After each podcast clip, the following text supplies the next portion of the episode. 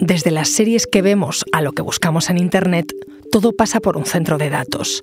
Microsoft, la socia de ChatGPT, va a abrir dos en España, que se sumarán a más de un centenar que tienen otras grandes tecnológicas. Son naves llenas de ordenadores que consumen muchísima energía y generan contaminación. Y con la inteligencia artificial las cifras se disparan. Las empresas dicen que controlan el impacto, pero aún no dan datos de cómo lo hacen, en un país en plena sequía.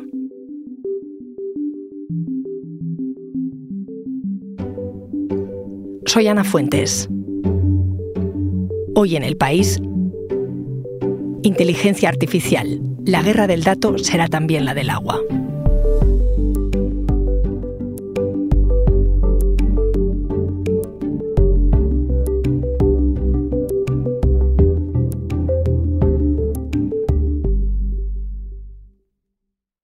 We're announcing a quadrupling of our AI and data center infrastructure here in Spain. Hola Patricia. Hola Ana. Patricia Fernández de Lis es redactora jefa de Materia, la sección de Ciencia, Tecnología y Salud del país. Cuéntame, ¿a quién acabamos de escuchar? Pues eh, acabamos de escuchar a Brad Smith, que es el presidente de Microsoft, que ha pasado por España estos días y ha venido para anunciar un acuerdo de colaboración con el gobierno que lo que quiere es cuadruplicar las inversiones en infraestructura de inteligencia artificial, lo que se llama cloud, la nube. ¿no? Esos son servidores, ordenadores que están en la nube. Bueno, pues España eh, lo van a hacer, esta, esta inversión en España durante este año y 2025, unos 1.950 millones de euros. Vamos por partes para entender lo que supone esto. Hmm. Microsoft es una de las empresas más importantes del mundo, ¿no? Sí, sí, de hecho, yo no sé si esto lo sabe mucha gente, pero acaba de superar a Apple como la más valiosa del mundo, o sea, la que más vale en bolsa, son 2,8 billones de dólares, ojo, billones con B.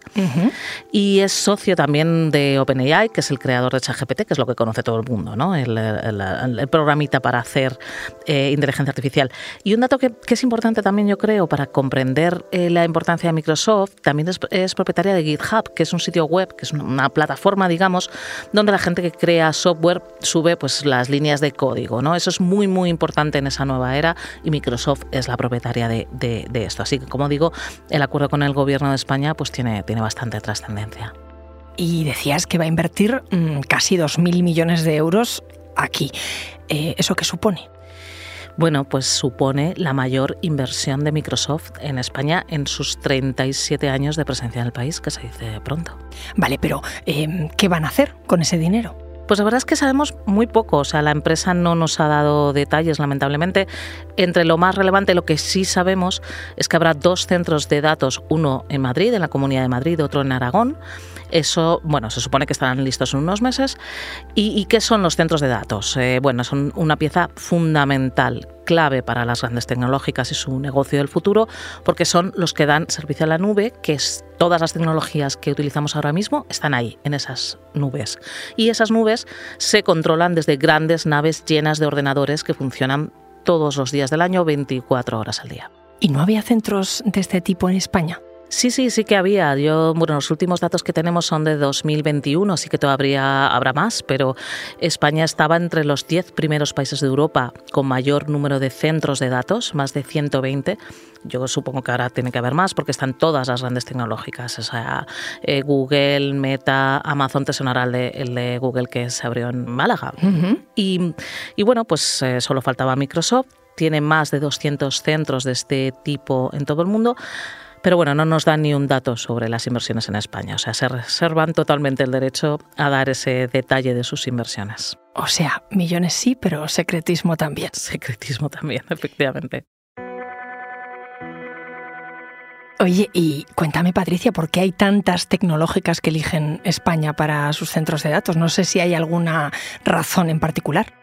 Sí, las empresas dicen que tienen muchos atractivos. Está en una buena situación geográfica, además hay buenas conexiones de telecomunicaciones. De hecho, Gibraltar es un punto, un nodo dentro de las conexiones de, Internet. ¿no?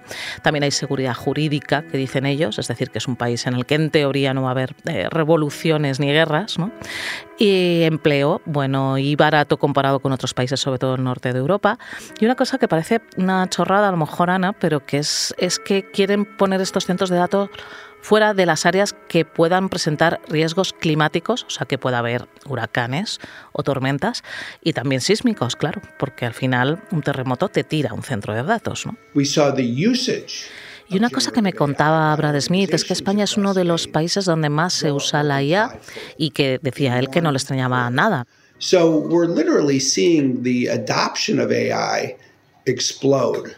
Across the Spanish economy. Según datos de Microsoft, es el cuarto país de Europa en uso de lo que se llama la IA generativa, que es, vamos, para, para que nos entendamos, ChatGPT, ¿no?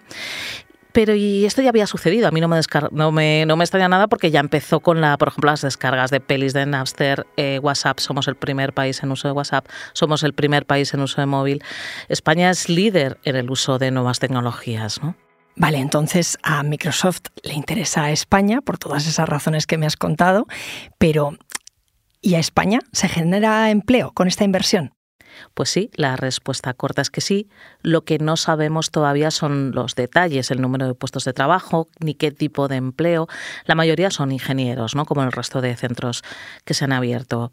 Y bueno, Smith en la entrevista justo me reconocía que España es un gran usuario, como decíamos antes, de, de la IA, pero no se están creando empleos al mismo ritmo. Eh, él me citaba datos eh, que dicen que España está a la mitad de la tabla en Europa más o menos en desarrollo de software y en capacitación en IA, o sea, en que la gente sepa usar la inteligencia artificial, básicamente. O sea que muchos de esos puestos, yo creo, que es lo que está pasando ya en otros, en otros centros, serán probablemente cubiertos por ingenieros extranjeros, eh, porque aquí no estamos suficientemente capacitados.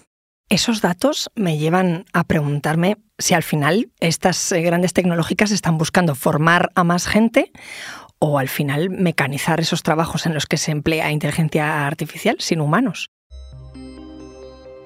Bueno, fíjate, esta pregunta me, encanta, se la hice yo más o menos a él también y le comenté un informe que se había presentado en Davos en el que se hablaba de cómo la I iba a afectar a las economías del, primer mundo, el 60% de empleos, dice ese, ese, estudio, y además empleos cualificados. ¿no? Pero me dijo algo que eh, yo que llevo muchísimos años en esta industria me sorprendió y me convenció. Dijo que todos los que estamos trabajando ahora mismo, es decir, todas las personas que tienen un empleo ahora mismo han tenido que cambiar su trabajo radicalmente por la transformación digital.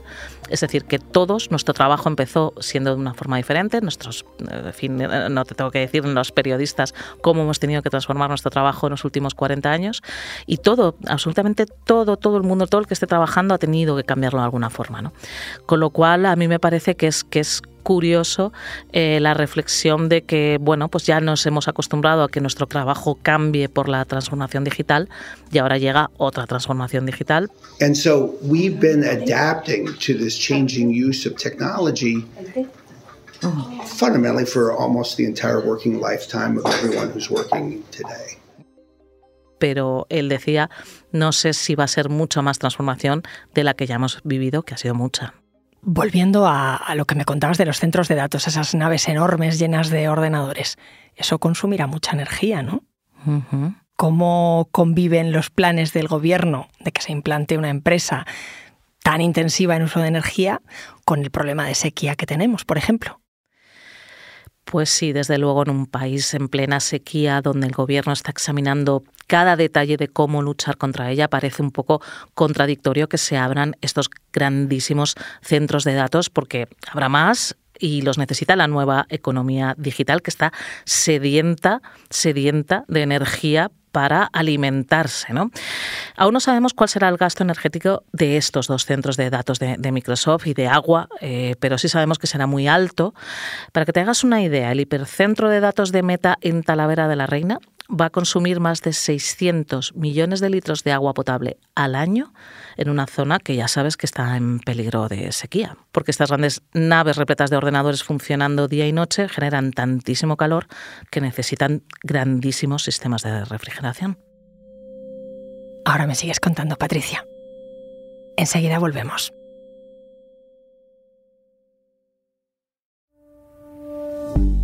Quedas con ganas de más después de escuchar Hoy en el País?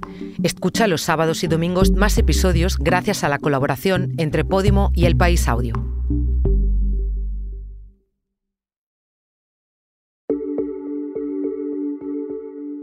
Estábamos charlando sobre esa inversión millonaria de Microsoft en España en dos centros de datos y también del agua que necesitan esos centros de datos y sigo dándole vueltas a eso que me has dicho de los 600 millones de litros de agua potable. Eso en piscinas olímpicas, ¿cuánto es? Pues más o menos unas 150 piscinas eh, olímpicas es lo que consume un centro de, estos en un sitio, como digo, en riesgo de sequía monumental. ¿no? Es, hay una gran polémica, de hecho, en Talavera de la Reina con este centro. Hay países que los han rechazado, hay lugares con muchísima sequía en todo el mundo que han rechazado los centros de datos y, y bueno, veremos qué pasa de más adelante. Dame un segundo, Patricia, que voy a consultar con Marimar Jiménez, la compañera de cinco días que sigue el sector de tecnologías de la información. Hola, Marimar. Hola, Ana. Hablaba con Patricia sobre lo que consumen los centros de datos en general y, bueno, en particular el sector de la inteligencia artificial. ¿Cuánta energía mm, consumen estos centros y cómo va a evolucionar? Pues la respuesta corta que te puedo dar, Ana, es que consumen muchísimo. Eh, hay muchos informes, pero eh, hay uno muy reciente de la Comisión Europea que estima que los centros de datos representan cerca del 3% de la demanda de electricidad de la Unión Europea. A nivel global, hay informes que estiman que el consumo energético de estas enormes infraestructuras eh, supone en torno al 2% del total eh, mundial. Y en el caso de España, según SPINDC, que es la patronal del sector, está por debajo del 1% del total. esto es así porque realmente en España el sector lleva operando más o menos en torno a unos cinco años, entonces el consumo todavía es menor. O sea que, como dices, consumen muchísimo y más que van a consumir. Y de contaminación, ¿cómo van? Bueno, la Escuela Superior de Tecnología de la Universidad de Quebec, en Canadá, apunta que estos centros suponen nada más y nada menos que el 4% de los gases de efecto invernadero producidos por la actividad humana. Y hay otros informes que estiman que los centros de datos representan entre el 2% y el 5% de las emisiones globales de efecto invernadero. Vale, dato exacto no hay, pero hay una horquilla y, y es mucho o es poco. Bueno, yo creo que es mucho porque cuando se pone un ejemplo de una industria contaminante, se habla de la industria de la aviación, por ejemplo, y en este caso se estaría hablando de que representarían entre un 3 y un 5,9%. O sea que están ahí, ahí. Entonces, consumo de agua altísimo, que me decía Patricia, también de energía, contaminación. Todo esto, ¿el gobierno lo contempla? ¿Hay algún plan para controlarlo? Pues sí, mira, justo a finales del mes de enero, el ministro de Transformación Digital y Función Pública, José Luis Escriba, anunció en la Comisión de Economía del Congreso eh, que, el Gobierno está ya preparando una, una regulación para garantizar que los centros de datos sean realmente sostenibles. ¿Pero cómo más sostenibles? Bueno, el ministro realmente no ofreció muchos detalles sobre cómo va a ser la regulación. Está viendo que están haciendo los gobiernos de otros países también y se están introduciendo restricciones a la hora de abrir nuevos centros de datos. En, Alemania se están introduciendo restricciones que incluyen pues, limitar los permisos para centros de datos en áreas residenciales o, por ejemplo, se les exige a estas empresas que aporten energía renovable a la red y reutilicen el calor residual. O sea que desde los gobiernos, desde la legislación, sí que se empiezan a poner límites. ¿Y qué dicen las empresas?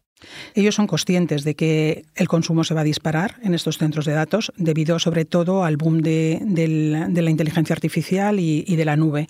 Además, en el caso de España, eh, como te decía antes, eh, estamos hablando de un sector relativamente reciente, son tecnologías más eficientes desde un punto de vista energético. Entonces, por eso también el presidente de SpainDC me decía, o él defendía al menos, que el sector de los centros de datos en España, lejos de ser un sector contaminante, es, está ayudando a la descarbonización del país, es decir, a que se emitan menos CO2. Eso es lo que dicen, pero ¿qué es lo que están haciendo? Bueno, a ver, ellos lo que, lo que defienden, mm, las grandes empresas de centros de datos, es que eh, ellos contaminan menos, por decirlo así, que si cada empresa construyera su propio centro de datos. Y hacen un símil, eh, que es que un autobús que transporta 50 personas es mucho más eficiente desde un punto de vista de impacto ambiental a que 50 personas se desplazarán con sus 50 coches. Ellos dicen un poco lo mismo, es decir, eh, si se construyen grandes centros de datos, se evitan la construcción de en definitiva, ellos lo que dicen es que eh, es más eficiente desde un punto de vista medioambiental tener o contar con grandes centros de datos eh, menores en número y no construir muchos pequeños, ¿no? lo cual sería mucho más contaminante. También desde el sector se defiende eh, que hay una tendencia que es la de construir centros que no consumen agua para su enfriamiento y eh, también hay centros que sí que se refrigeran con, agua, pero lo hacen a través de circuitos cerrados, de modo que estos circuitos se llenan una vez y después no se vuelve a hacer, con lo cual también pues el consumo de agua inicial es brutal, por decirlo así, pero después ya una vez que está eh, llenado ese circuito ya no haría falta estar eh, consumiendo más, más agua. Eh, esto es lo que dicen ellos, pero bueno, hacen falta métricas verídicas para poder comprobar realmente el impacto que tienen estos centros en cuanto a consumo de energía y consumo de agua. Hace falta, desde luego, mucha más transparencia por parte de la industria para conocer eh, realmente cuál es el impacto medioambiental. Gracias, Marimar. Gracias a ti. Patricia, vuelvo contigo. Tú llevas mm, mucho tiempo siguiendo la inteligencia artificial, la tecnología, la evolución. ¿Qué significa, además de dos centros de datos en España, qué significa que venga Microsoft y se implique así? Bueno, además de los dos centros de datos de que hablábamos, incluyen más cosas el acuerdo, como formación a los funcionarios de la Administración Pública en IA para que aprendan a usar la, IA. También eh, habla ese acuerdo de mejorar la respuesta a ciberataques. Pero sobre todo hablamos de una cosa que se llama IA responsable, que fíjate, el propio Brad Smith lo, lo cuenta así, lo dice así. Bueno, suena muy bien eso de inteligencia artificial responsable, pero ¿qué quiere decir? Pues mucho y nada, la verdad, a la vez. Es una palabra de la que hablan mucho las grandes tecnológicas, lo exigen los gobiernos. También significa ponerla ya bajo control, ¿no? O sea, que se desarrolle desde un punto de vista ético, responsable, legal y jurídicamente. Esto es de lo que se habla, ¿no? Bueno, en Europa sabes que se aprobó en diciembre la primera ley de IA del mundo, pero la verdad es que no conocemos los detalles, nada. No hemos sabido nada durante la negociación. Tampoco sabemos nada del texto aprobado, de lo que han quitado puesto los lobbies eh, de esa ley. En fin, que tenemos muchísimas dudas de qué es eso de la IA responsable. O sea que de momento nada de transparencia, em, la legislación más importante en décadas y bueno, Brad Smith te dijo, te cito porque esto lo escribiste tú, cuanto más poderosa se vuelve una tecnología, más fuertes tienen que ser los controles que la acompañen.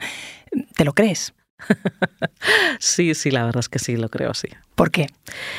Bueno, ten en cuenta que, Smith es abogado, empezó en la industria del software contra la piratería, o sea, prácticamente destruyendo CDs piratas, ¿no? Y, yo creo que después de todos estos años la industria se ha dado cuenta de que hacen falta controles férreos a determinadas tecnologías y que ellos evidentemente participen en esos controles, ¿no? Es decir, que no haya otros que sean los que controlan, ¿no? Es más fácil evidentemente decir eso y participar en la regulación de la IA que no hacerlo. ¿no? Por ejemplo, eh, Microsoft participa en OpenAI, que es la fabricante de ChatGPT. Eh, le interesa estar ahí como un actor importante. ¿no? También a Google, eh, a los gobiernos les interesa y a los políticos les interesa controlarlo. Y luego, bueno, pues está la sociedad civil, ¿no? aunque a mí me, me llama la atención que ha estado muy ausente y sigue muy ausente del debate. Eso te iba a preguntar, porque al final en la calle, también en los medios, hablamos mucho de los peligros que supone la IA, por ejemplo, a la hora de falsear fotografías y colgarlas en la red, pero mm, ¿crees que hay un debate? No, no, no, hay, hay una falta de debate que asusta, la verdad asusta que no exista ese debate en la sociedad civil y yo creo que tiene que ver con varias cosas. Primero con la extremísima dificultad de comprender el tema, ¿no? Porque estamos inmersos en una cosa que no sabemos cómo funciona, ¿no? Es, es muy complicado de entender. Después por esa falta de transparencia que te decía, ¿no? Todo el mundo tratando de controlar la tecnología de la que sabemos muy poco. Y luego pasa otra cosa, que es que los científicos, que eran los investigadores de la IA y que estaban en la academia, están ahora trabajando para las grandes compañías de la IA. Es decir, los grandes investigadores, ¿no? las grandes personas de referencia en el mundo académico, trabajan ahora para las grandes compañías de inteligencia artificial, porque hay muchísimo dinero en juego y lo que me preocupa es el secretismo que rodea esta tecnología. Eh, bueno, pues no sabemos el detalle de estos centros, del empleo, de las leyes, de la tecnología en sí, que según el presidente de la compañía más importante del mundo es la más revolucionaria desde la imprenta. Cuando tengas más datos te espero. Espero que sí. Gracias Patricia. Gracias a ti.